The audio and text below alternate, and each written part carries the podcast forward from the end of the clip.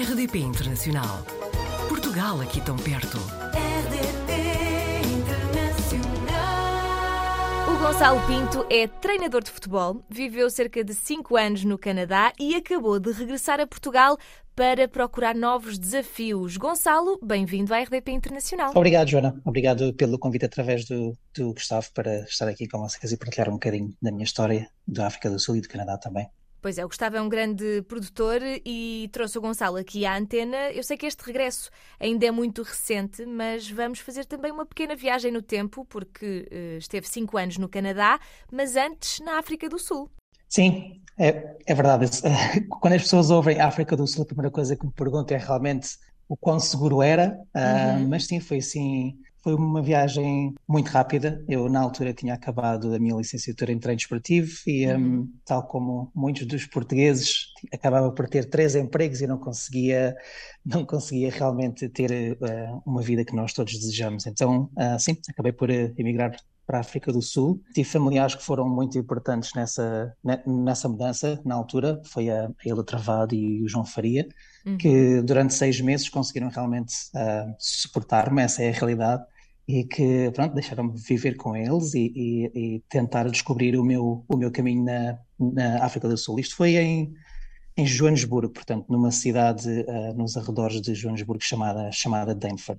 Um, e pronto, foi assim que, foi assim que começou. Um, entrei com nada, ah, não tinha nada para mim. ah, entretanto, pronto, muitos, muitos, muitos currículos enviados, andei a bater a muitas portas, comecei a dar basicamente aulas de AEX, dava tudo, dava aulas de ténis, dava aulas de futebol, de basquete, etc. E entretanto, pronto, apareceu um clube de futebol onde onde, onde realmente posso, ou eu pude fazer aquilo que, que, eu, que eu mais gosto. E pronto, comecei a treinar os, comecei a treinar a equipa sénior, começaram a gostar do meu trabalho, deram mais uma equipa, entretanto deram mais outra equipa e no, no, no ano seguinte fui então ah, eleito coordenador técnico pelos, pelos diretores e, e foi assim que começou a minha aventura na África do Sul, em Joanesburgo. Fui para, fui para Cape Town, ainda na, na África do Sul, que é uma cidade, uma cidade fantástica. Uh, toda a gente me pergunta um, entre a África do Sul e o Canadá, mesmo Lisboa, qual é a cidade que eu, que eu mais gostei de viver e Cape Town, a cidade do Cabo, é realmente uma cidade fantástica. Fui para lá como analista de vídeo e performance e treinador adjunto de uma equipa da, da segunda liga e uh, foi, foi realmente uma experiência, uma experiência espetacular, uma, uma experiência fantástica. Era muito novo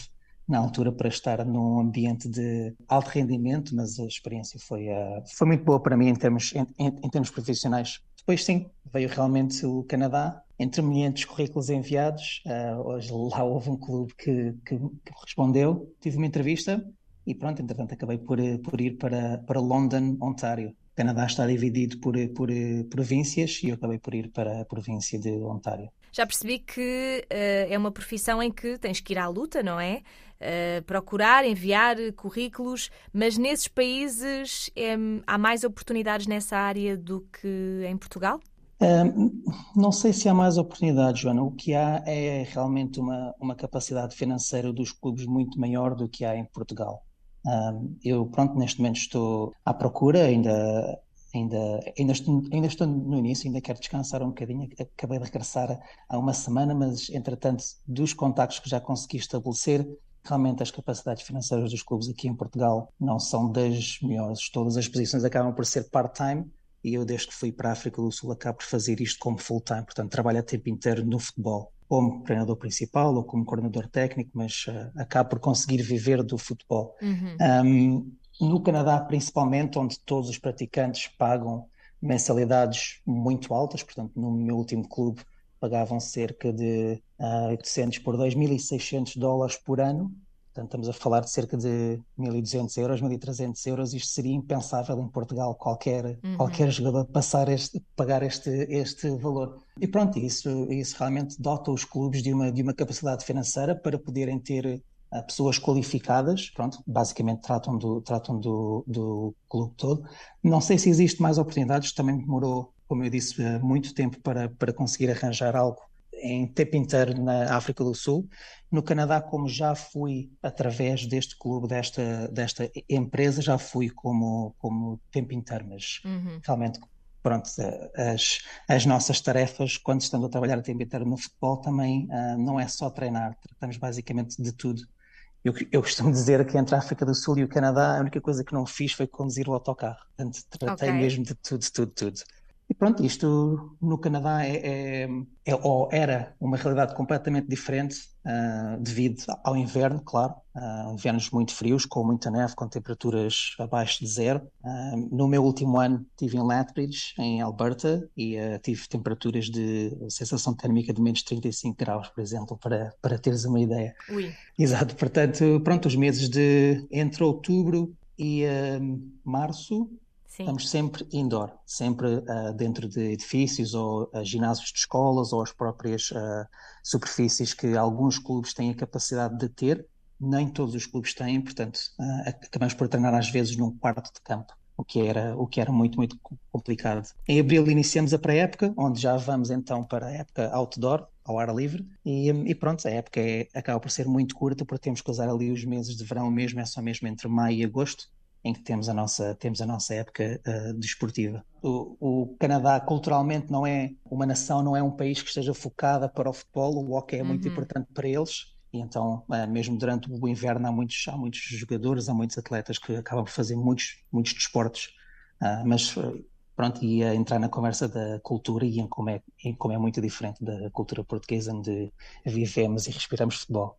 Eu ia perguntar entre o Canadá e Portugal, mas se calhar pergunto entre Portugal e África do Sul, quem é que ferve mais com futebol? uh, sem dúvida que Portugal, apesar uhum. de na África do Sul eu uh, acabei por chegar depois do Mundial e as pessoas ainda estavam então muito entusiasmadas uh, pelo Mundial organizado pela África do Sul, mas sem dúvida que Portugal, a nossa, a nossa cultura está em, tem, tem o futebol muito enraizado. Melhor, melhor futebolista do mundo, melhor uh, jogador de futsal do mundo, fomos campeões mundiais de hockey em patins, enfim, é tudo, toda uma cultura desportiva e, e realmente uh, tivemos o melhor jogador do mundo de futebol de praia, portanto uh, o futebol está, está, está, está mesmo enraizado na nossa cultura e bem. Portanto, aqui, sem querer puxar polémicas, qual é que é a tua opinião sobre o estado atual de, do futebol em Portugal?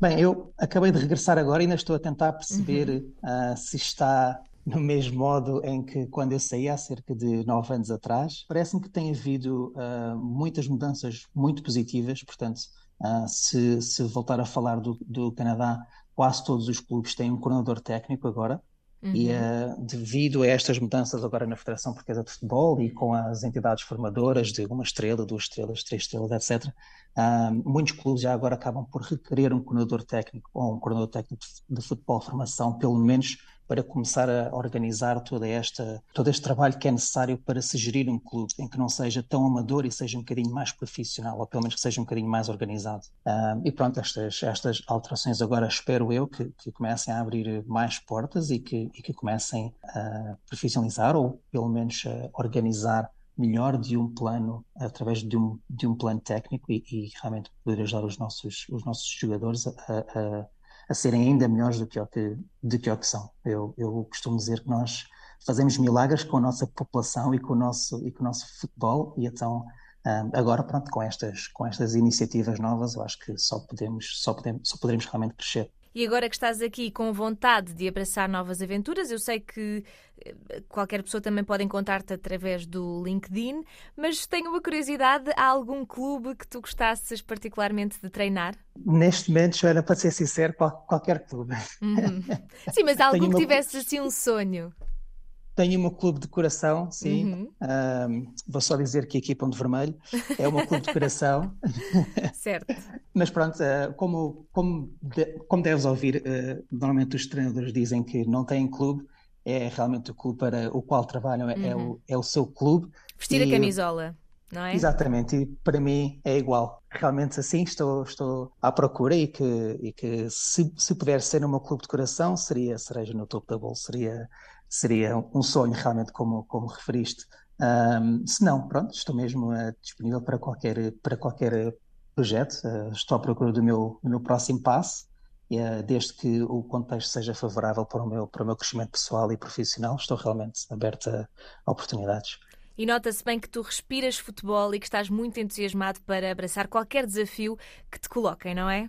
Sim, sim, sim. Um, estou à espera do resultado do meu uh, exame que eu acabei de fazer para o meu UFA. Uhum. Espero que isso me abra mais portas no futuro e que, e, e sim, realmente sou um, sou um apaixonado pelo, pelo futebol e um, é isso que, que realmente nos diferencia a nós portugueses quando vamos lá, para fora.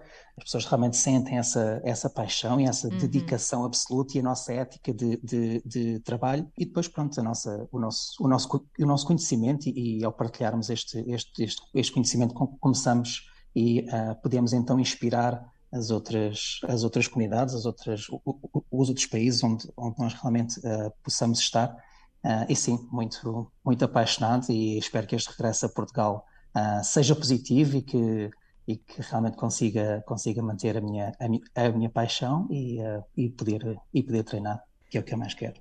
Sejam quais forem os desafios, nós vamos querer acompanhar Gonçalo, portanto espero que um dia mais tarde voltemos a conversar, pode ser? Espero que sim, Joana.